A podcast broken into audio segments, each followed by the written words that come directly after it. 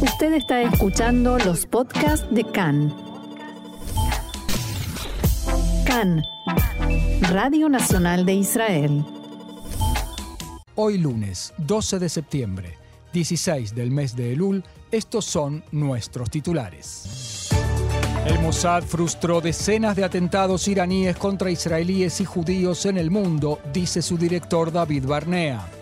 Egipto expresó su preocupación por la escalada en Cisjordania, mientras aumentan las alarmas de posibles atentados terroristas.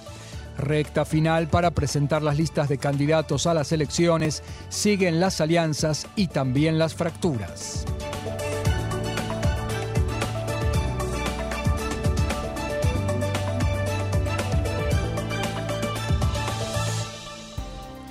Vamos entonces al desarrollo de la información. El director del Mossad, David Barnea, dijo que últimamente la agencia de inteligencia israelí ha frustrado decenas de atentados terroristas iraníes contra israelíes y judíos en el exterior.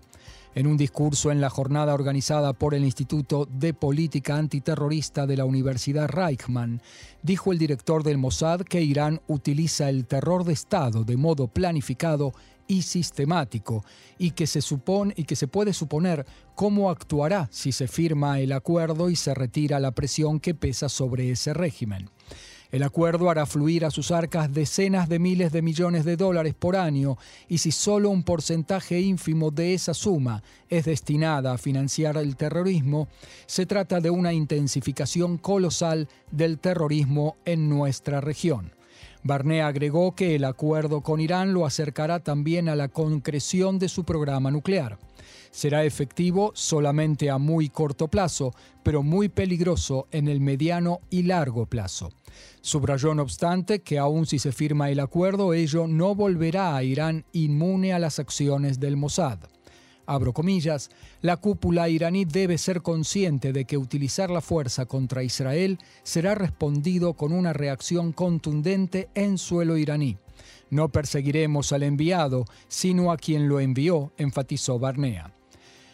En Irán respondieron despectivamente a las advertencias del director del Mossad, el portavoz del Ministerio de Relaciones Exteriores en Teherán, Nasser Kanani, dijo que su país no espera nada de un régimen de terror más que acciones de terror.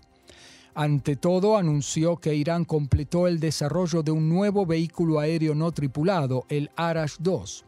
Un alto comandante de la Guardia Revolucionaria dijo que este dron está destinado a ataques focalizados en Haifa y Tel Aviv. Abro comillas, la meta es destruir el régimen sionista, dijo textualmente el alto oficial en una entrevista por televisión. En tanto, una fuente gubernamental en Israel dijo en el tema de Irán que lo que se perfila es que si se, firma un acuerdo, ello no ocurrirá antes de las elecciones para el Congreso en los Estados Unidos, que tendrán lugar en noviembre. En una rueda de prensa dijo la Fuentes que se puede alcanzar un mejor acuerdo y que es importante imponer a Irán una amenaza militar creíble para que cese las violaciones al acuerdo y comprenda que el tiempo no juega a su favor. Agregó que, aun cuando Irán se halla a una distancia de semanas de acumular suficiente uranio enriquecido para fabricar una bomba nuclear, fuentes de inteligencia, tanto en Israel como en Europa, estiman que las probabilidades de que efectivamente la fabrique no son altas. El jefe de Estado Mayor del Ejército, Teniente General Aviv Kojavi, advirtió que tanto el Líbano como la organización Hezbollah pagarán las consecuencias si atacan la soberanía de Israel y si sus activos o sus ciudadanos resultan damnificados. Tzal no se queda ni se quedará de brazos cruzados y todo intento de afectar al Estado de Israel en cualquier arena que sea se topará con una dura reacción o incluso con una acción preventiva. Según el comandante en jefe de Tzal, Hezbollah ha secuestrado al Líbano, país que paga un precio doble, militar y económico. El comandante militar hizo estas declaraciones en el acto de traspaso de la comandancia de la zona norte, en el que el general Ori Gordín reemplazó al comandante saliente general Amir Baram. Egipto sigue con preocupación la escalada en Judea y Samaria. Fuentes egipcias dijeron anoche a Khan que la intensificación del accionar de Tzahal en los territorios de la autoridad palestina debilita al gobierno palestino y podría llevar a un estallido violento.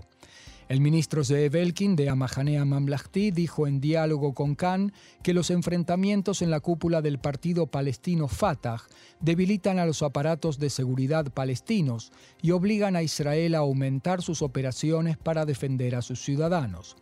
Debemos golpear al terrorismo antes de que éste nos golpee a nosotros, y es preferible que los terroristas estén ocupados huyendo y no organizando atentados. Palabras de Zeev Elkin.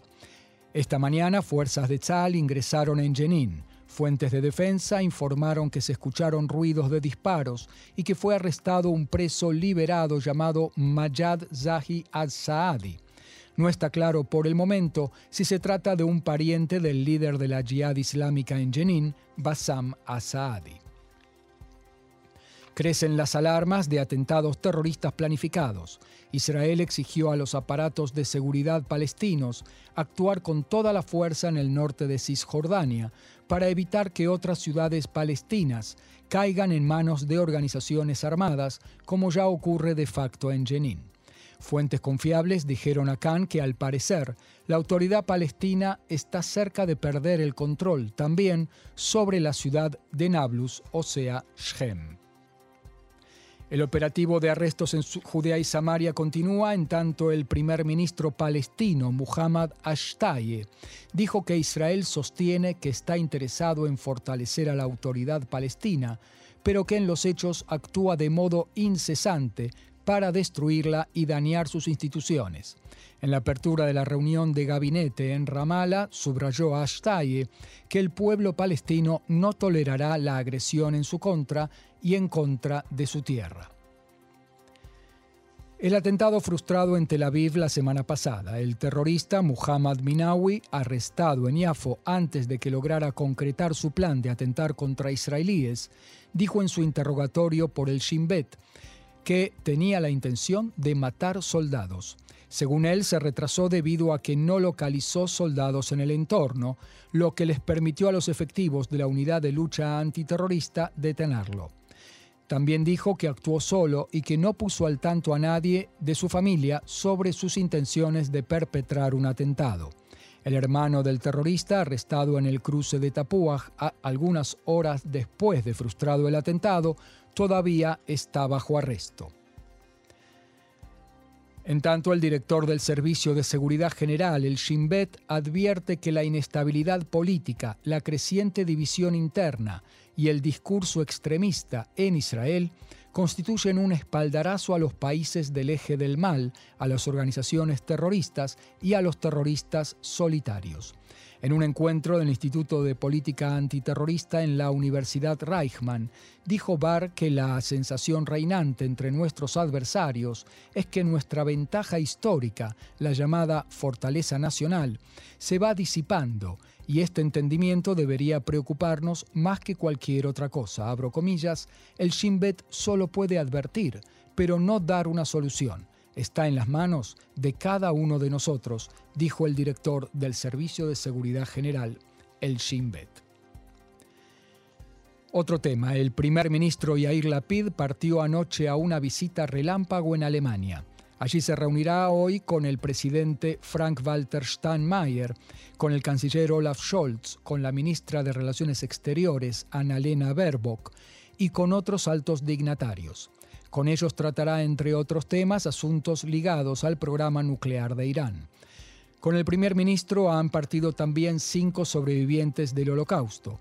Se reunirán con Lapid hoy en su encuentro con el canciller Scholz en la finca Van See, donde hace 80 años se llevó a cabo la fatídica reunión para decidir el exterminio de los judíos de Europa, la denominada solución final.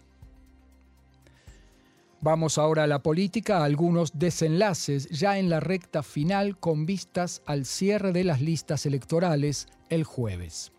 Ayel Chaqued acordó unirse al partido Abaita Yehudi y hoy ofrecerán una conferencia de prensa. Como lo informábamos ayer, Shaked y Yoaz Hendel, que se habían aliado en el frente Arrua Hatzionit, se separaron este fin de semana. Según el acuerdo entre Ayele Shaked de Yemina y Abaita Yehudi, en los primeros seis lugares de la lista habrá tres candidatos de cada uno de ellos. Es decir, que aspiran a llegar a seis a seis escaños en la Knesset, lo cual por ahora no está asegurado, de hecho no pasan el umbral mínimo eh, para ingresar siquiera a la Knesset.